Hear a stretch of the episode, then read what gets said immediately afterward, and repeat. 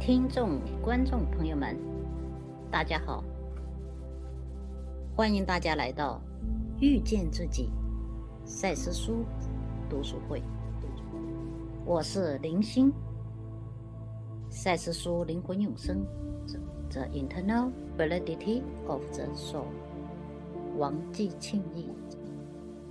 下面由我林星为大家介绍这本书相关资料及。序言部分。目前，在我们这个时代，佛法上称是末法时代，基督教称为是末世。我们可以看到，现在全世界各地的各种危机、灾难、恐惧，如病毒、各种天灾人祸，甚至是国与国之间。政党与政党之间，人与人之间的摩擦是越来越大、越来越多、越来越普遍。许多的声音都在警告人们：人类似乎到了即将面临灭绝的命运。人们的心头都被乌云笼罩着，几乎没有人。真正的感到快乐。赛斯资料 （Sex Material） 就是在人们感觉危机重重、内心发出痛苦、绝望呼喊的时候，在迷茫的时候，在六十年代、五十年前，当时也是整个世界处在非常动荡不安的年代。当时的中国处在各种风暴般的运动之中，国际上是美苏军备竞赛，还有越战、古巴导弹危机等等，全世界处在各种危机冲突当中。赛斯陆续用了二十一年的时间，将赛斯资料传到我们这个世界。百度百科上。这样介绍，赛斯书，它具有风格朴实、严谨，内容博大而精深。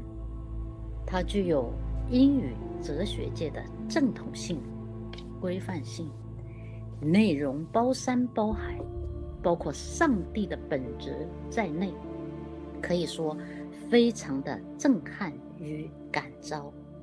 对占据至尊的学术界、思想界极具说服力，而且逻辑是严谨无懈可击。整个赛斯书的核心阐述这样一个道理：你创造了你的实相，You create your own reality，是你的信念。使你产生某种思想，思想又使你产生出某种的情绪，而思想和情绪从由内而外造成了你的身体状况、人生经验和个人实相，无一例外。讲白了，就是意识是我们的本质了，意识为主。赛斯预言，在二十一世纪，人类将发生一场巨大的改变，叫做新时代运动。整个人类的模式会发生根本的改变。他还预言了这次转型的发生方式和过程。他说，二十一世纪将会是一个。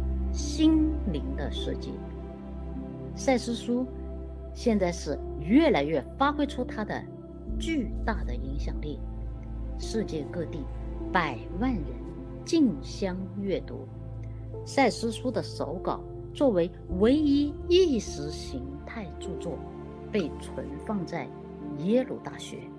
据耶鲁大学称，那人们最常参观的地方。让人感到非常冲击的是，赛斯资料据称是来自于一个叫赛斯的意识体、精神体 （spirit）。他自称他是一个能量人格元素 （energy personality essence）。赛斯是一个机敏的哲学家和心理学家。对人类人格的种种所知甚深，对人类意识的自傲与悲哀也是了如指掌。透过赛斯传来的声音，这些直觉，这些闪现的灵光与讯息，其实是什么呢？其实就是宇宙在向我们说话，向我们每个人说话。让我们学会聆听我们内心的讯息，不要扭曲了我们的认知。好，下面就请 Peter 来为我们带来《灵魂永生》第一章导读。我不具形体，但我却在写书。有请 Peter。好，大家好，我是 Peter。让我们开始第一章。鲁伯喜欢的话，可以写篇序。现在，你们听过带人打猎的鬼？我可是名副其实的带人捉刀的鬼。虽然我不赞同“鬼”这个名词，你们通常确实是看不见我的形体，我也不喜欢“幽灵”这字。但是如果你们对那字的定义是指一个没有肉体的人，那么。我必须同意那个描述适用于我。嗯，这一段就是，赛斯说我们人类的一些词语，比如说我们对我们未知的，呃，这个但是能够表达意思的东西，我们把它就定义为鬼，或者是幽灵，这样子，这个词就是代表着一些恐惧的一些意义在里面。所以赛斯他不喜欢用这个词来代表他，但是这个词却是他确实就是没有肉体的这么一个人，所以他说他必须又同意这个描述是适合我，说明我们人类的这个词语已经是非常受局限的。好，继续皮特。我对一群看不见的观众讲话。但是我知道我的读者是存在的，因此之故，现在我要求他们每个人也给我同样的特权。哎，这个就是赛斯可以看见的我们，但是我们人却看不见赛斯，所以呢，我们认为赛斯是不存在的。赛斯呢，要求这个我们每个人给他同样的特权，像人一样就。把它当成生命这样子对待。好，皮特，请继续。我写这本书是有一位女性的赞助，我已变得十分喜欢她了。对别人来说，我称她为鲁伯，即男性代名词的她，似乎很是奇怪。但事实，我在别的时间与地点就已经认识有别的名字的她了。她曾经做过男人。也做过女人，而那个曾经活过这些分别的人生的本体，可以用这个名字来称呼。啊，这一段就是说，赛斯因为是跳出人类这个世界，他所以知道鲁伯是这个呃詹罗伯兹是很多生生生世世轮回在地球，而且他做过男人，也做过女人，可以有过。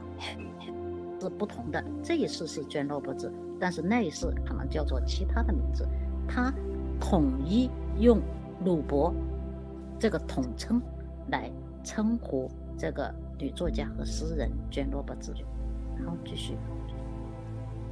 不过名字是不重要的，我的名字是赛斯，名字只是称谓象征而已。但既然你们必须用，我也就用了。我经由鲁伯的合作写这本书，他替我说话。在这一生，鲁伯取名为真，他的先生罗罗伯兹写些真所说的，我叫他约瑟。好，这一段呢，就是我我们这个呃，有是那个《道德经》，大家都比较知道，《道德经》的开篇，它就会有一句很著名的话，叫做“道可道，非常道；名可名，非常明”。也就是任何一个宇宙的道理规律，如果你可以将它描述出来的话，那个已经离那个规律和道理是有一定距离了。任何一个事物，如果你用名称来称它是什么的话，其实并不能够代表那个事物的本身本质。只要是用名字代表的，已经是将。我们自己的这种思维和所有的就把这个代表的事物就局限了，所以这个赛斯说呢，就是名字赛斯这个名字，只是一个称谓、象征而已。然后呃，那么包括呃鲁伯的呃先生叫做罗罗伯兹，那么赛斯呢叫他做约瑟，就是统一为这是只是一个名字，为了让。我们读者认识它，好，继续。我的读者可能假定他们自己是有形的生物，被肉身所束缚，囚禁于骨肉和皮囊里。如果你们相信你们的存在要靠这肉体的形象，那你们就会感到有灭绝的危险，因为凡肉体的形式都无法长存。而不论在年轻时多么美的身体，到老年都无法保有同样的精力和魅力。如果你认同于你自己的年少、美貌、聪明和成就，那么你便会因这些属性必然会消失而时常耿耿于怀。嗯，这一段呢，就是其实呢，呃，就是赛斯对我们这些呃人。人类啊是非常了解，就是我们的人类都确实是把自己呢就等同于肉体，是皮肤之内，呃这些骨骼、这些呃这个肌肉、血肉等等，就是我们。那么如果我们相信我们的存在靠这个肉体的形象，也就是我们靠肉体是五个五官，还有这个头脑，就是处在一个。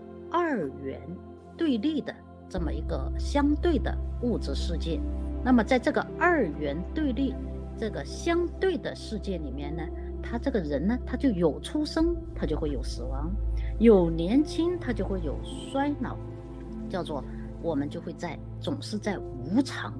所以这个在这个无常的世界里面呢，我们在这个用五个感官去感知这些东西呢，我们就会变得。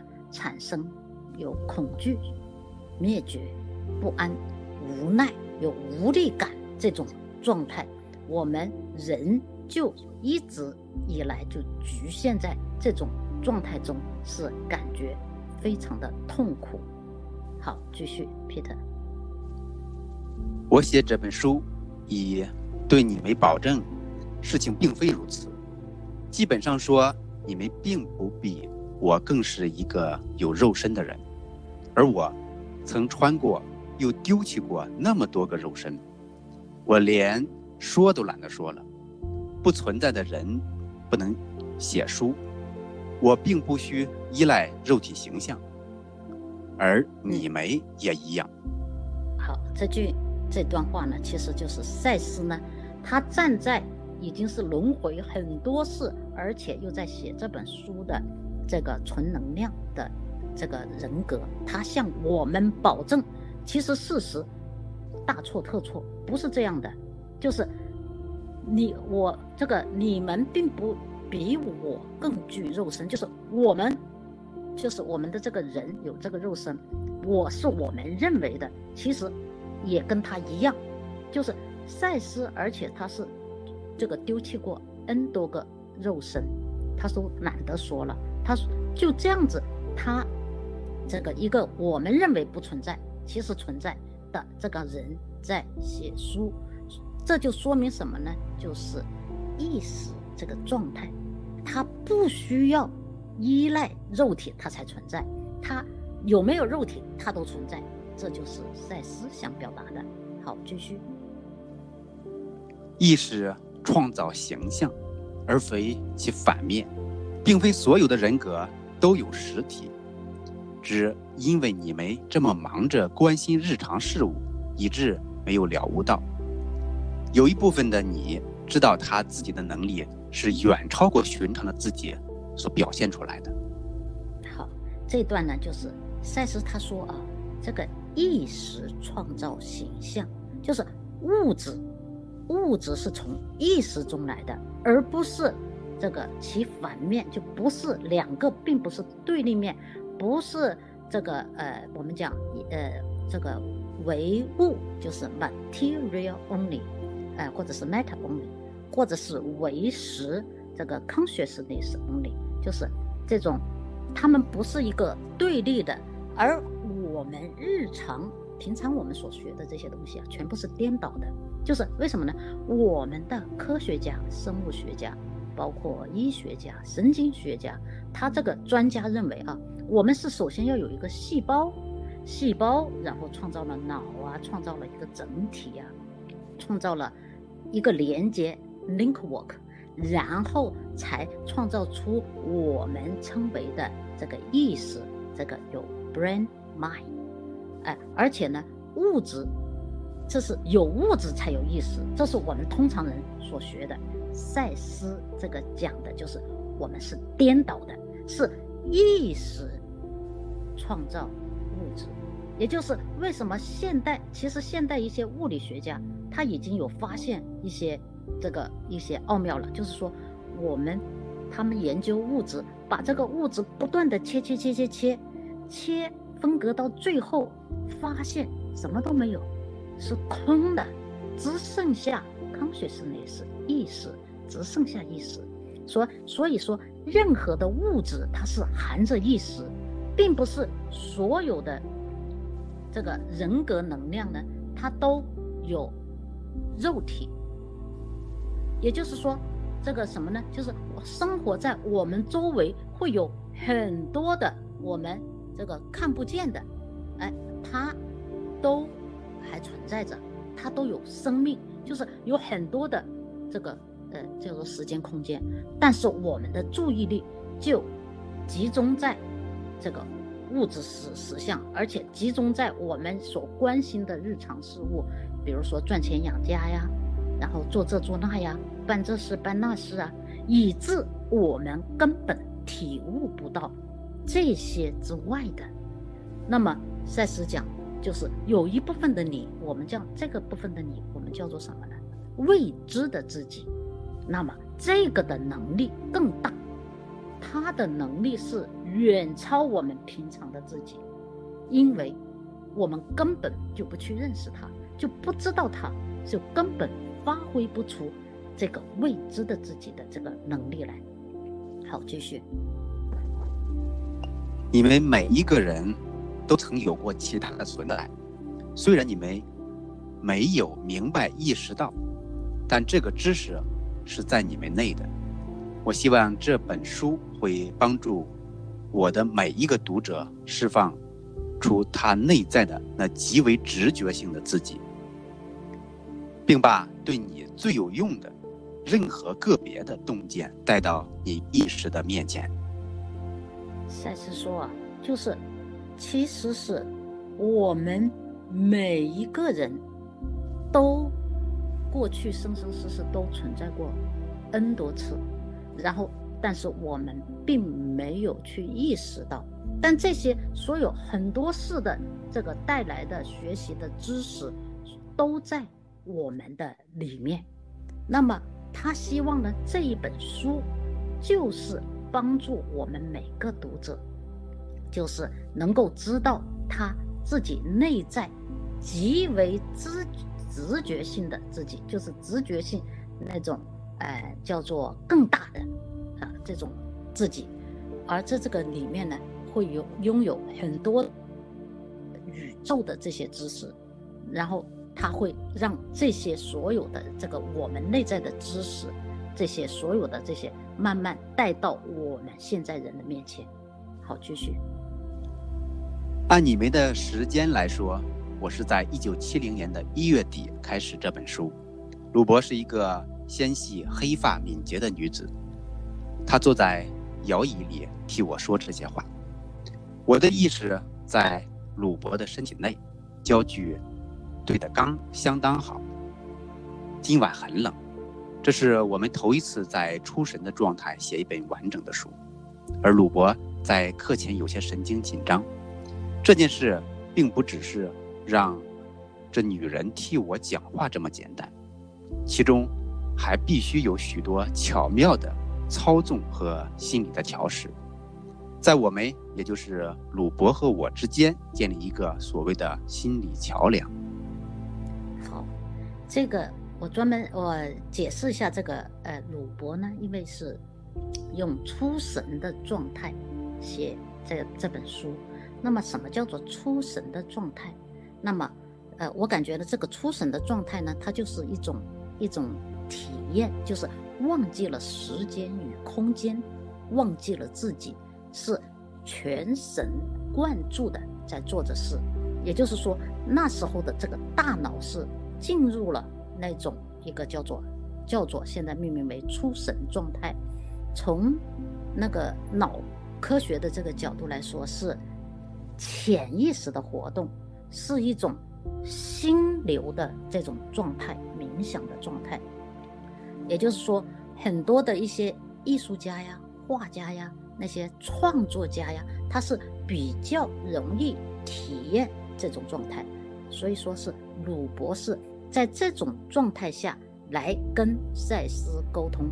但是赛斯说呢，这个并不是说就出神状态这么简单。还有许多巧妙的操纵和心理上的调试，也就是说，很多的这个频道和那种震动的频率是要达成一致，赛事的资料才能传过来的。好，继续。我透过鲁博说话和打电话是不一样，反之，我们双方都有一个心理的延伸和特性的投射，而我。利用这个沟通，以后我会解释这心灵架构是如何创造与维护的，因为它就像一条路一样，一定要保持干净而没有残粒。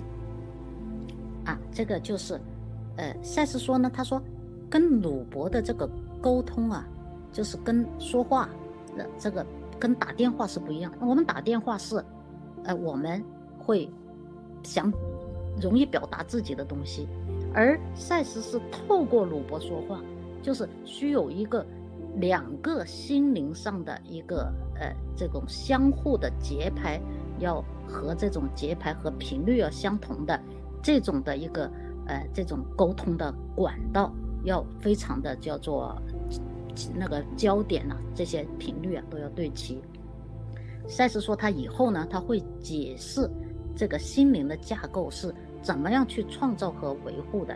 嗯，而且啊，要在这样子的这个沟通的这个时候呢，一定是要比较呃，要保持干净和没有这个残力，就是要保持这种宁静和心灵的一种畅通的那种状态，不要就今天想这个，明天想那个，就是呃，就是被遮蔽了，就是呃，表达这个意思。好，继续。读本书的时候，如果你问自己你是谁，比问我是谁要好得多。因为除非你了解人格的本质及意识的特性，否则你就不能了解我是什么。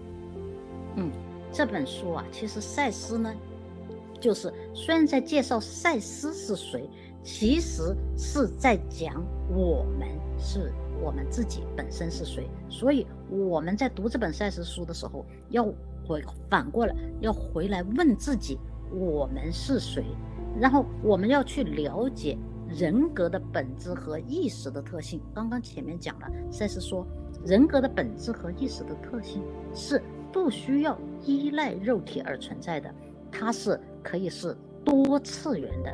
那么我们要认知这个特性，然后我们就会了解赛斯，而会了解真正的我们自己。好，继续。如果你坚信你的意识是锁在你头颅内的某处而无力逃逸，如果你觉得你的意识只是在你的身体内的界限内，那么你便是太小看你自己了，而且你会以为我只是一个幻觉，我并不你，我并不比你更是一个幻幻觉。这句话中。自有其深意。嗯，这个这一段呢，就是说，赛斯在讲，他就是说，我们其实我们这个呃自己呢，其实就是他，他与我们是没有什么不同的。我们认为赛斯看不见，没有肉体，我们觉得赛斯好像就是一个幻觉，幻的、幻象的。其实站在赛斯门。所有的这些这些灵体这些角度来说，他们认为我们才是一个更幻，是个幻觉，人类的这个世界才是一个大妄想，是个大幻觉。所以，这个说这句话呢，这种这种深意就是我们认为人人家是假的的时候，人家才是真实的。就是其实我们这样子的一个，我们自认为很坚实的这个呃真实，其实是。幻觉，好，继续。我可以老实的跟你们每一个读者说，我比你们老，至少以你们认为的年龄来说。因此，如果一个作者能靠年龄来取得权威性资格的话，那我应当得一个奖章。我是一个能量人格精髓，不再关注于物质了。正因如此。我能知觉你们许多人似乎已经忘怀了的一些真理。这个段呢，这一段呢，就是赛斯呢，就是因因为轮回了很多很多的事，所以他比我们任何一个人都认为的年龄是要老，要要年龄的大，而且呢，就是说。呃，他就以他的年龄来说，他应该是要得到最老的那种，呃，作家的奖奖章。哎，那么赛斯呢，他是一个能量的人格的精髓，他不灌注于我们物质世界，那么所以呢，他就能够知觉我们现在的人，因为灌注在物质世界，所忘记了我们有些。很多我们真实性的、我们本质的存在，我们都忘了。赛斯就在这里，慢慢都会要提醒我们。好，继续。我希望提醒你们这些真理。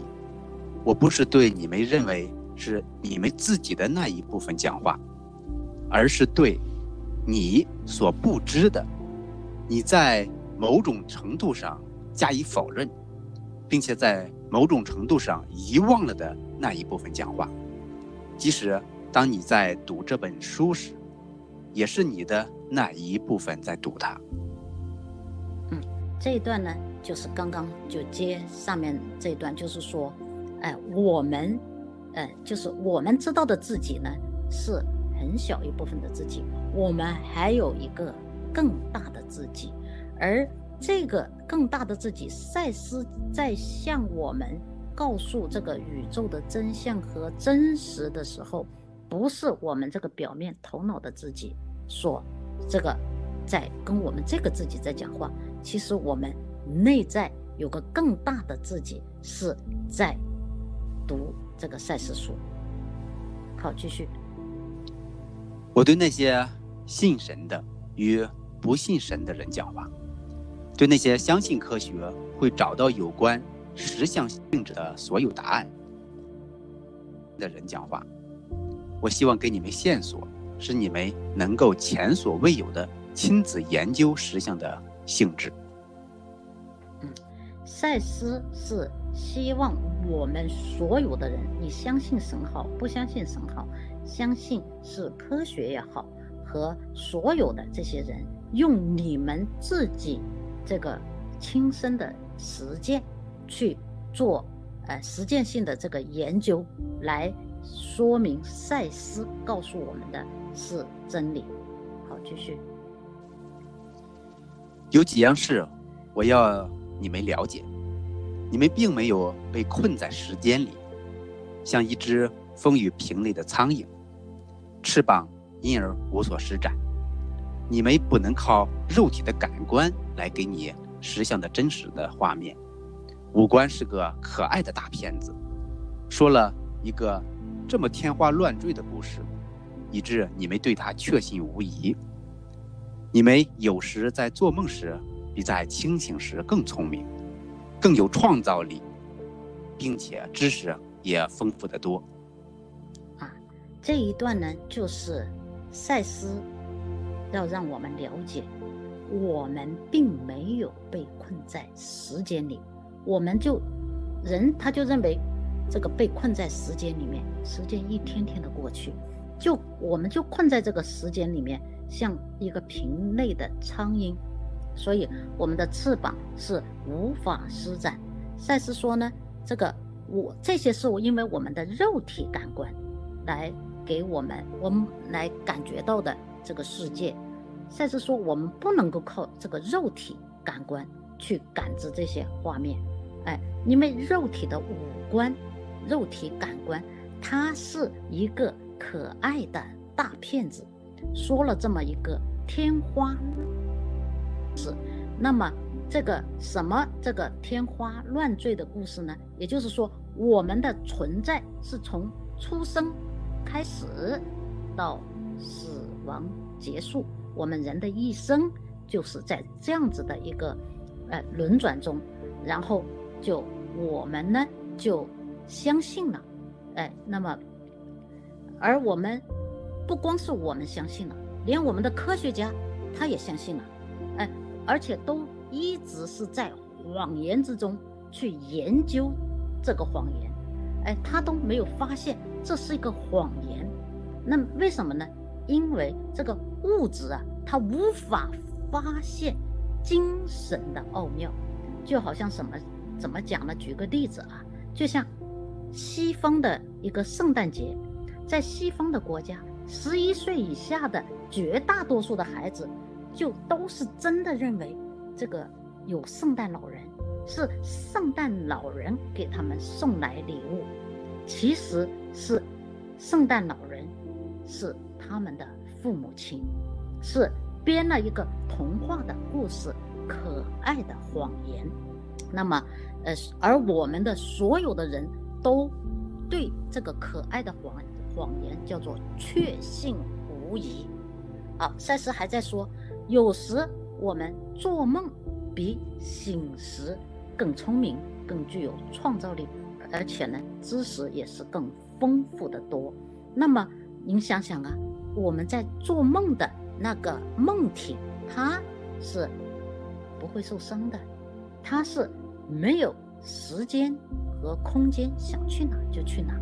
而且呢，你像从从十八楼掉下来，二十多楼掉下来，他都不会摔死的，所以它具有更有的这种创造力。我再举一下这个我们这个做梦的那个真实的一些事例，比如说呃一些呃意大利著名的作曲家叫做呃季塔尼，他做梦，他梦见自己呢。把小提琴交给了一个魔鬼，不料这个魔鬼竟然演奏出了美妙的旋律，使这个季塔尼呢赞叹不已。他醒来之后，他立刻就把这个梦中听到的这个谱曲啊，他就记了下来。这就是后来闻名天下的叫做《魔鬼之歌》。还有这个德国的化学家叫做。呃，这个凯库勒一直呢，他对这个碳这个苯环碳原子的这个结构啊，他不知道用什么样的一个图形来表达。有一次呢，晚上他就做梦，他就梦到了一条咬住自己尾巴的蛇，而联想到了苯环碳原子的结构，这个环状的结构。因此，他在一八九零年的科学讨论会上说过一句意味非常深长的话。他说：“阁下，让我们跟梦学习，那时也许我们将获悉真知。”还有伟大的科学家，像爱因斯坦，不很多的科学家。可以说，他们的灵感都来源于梦。哎，我在再讲一个梦游的一个一个例子。因英国有一个梦游的画家，叫做李哈哈德文，他被称为叫做梦游的毕加索。他醒来的时候，他是个画盲；梦游的时候呢，他就变成画家。这个。哈德文呢，他现年是三十六岁，在英国的，呃北威尔士从事一个护士的工作。他无法解释自己的艺术才能是从何而来的。他自称自称自己啊是毫无艺术细胞，没有受过任何的绘画的训练，对绘画也没有多大的兴趣。梦游作画这一这个。呃，这个天赋异禀啊，艺术的才能是怎么如何得来？他自己都非常的纳闷，无法解释原因。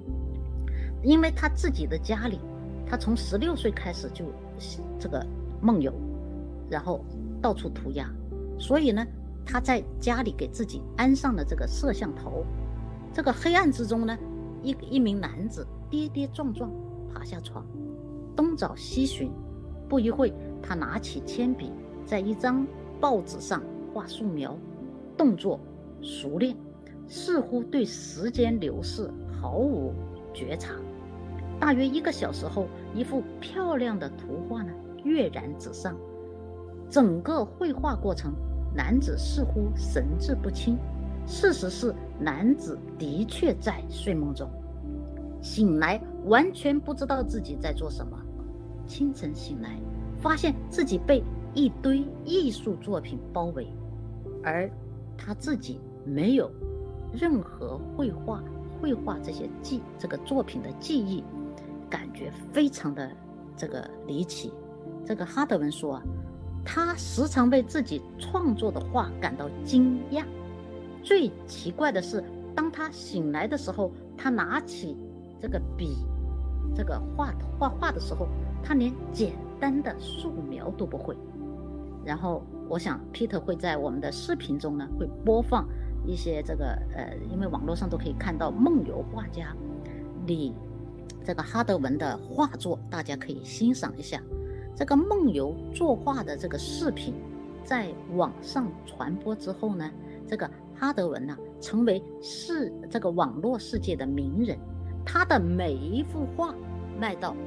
千英镑以上，这个讲这个例子，所以说赛斯说，哎，这个我们梦中的我们其实是更加有能力和创造力，而且知识也是丰富的多，大家说是不是？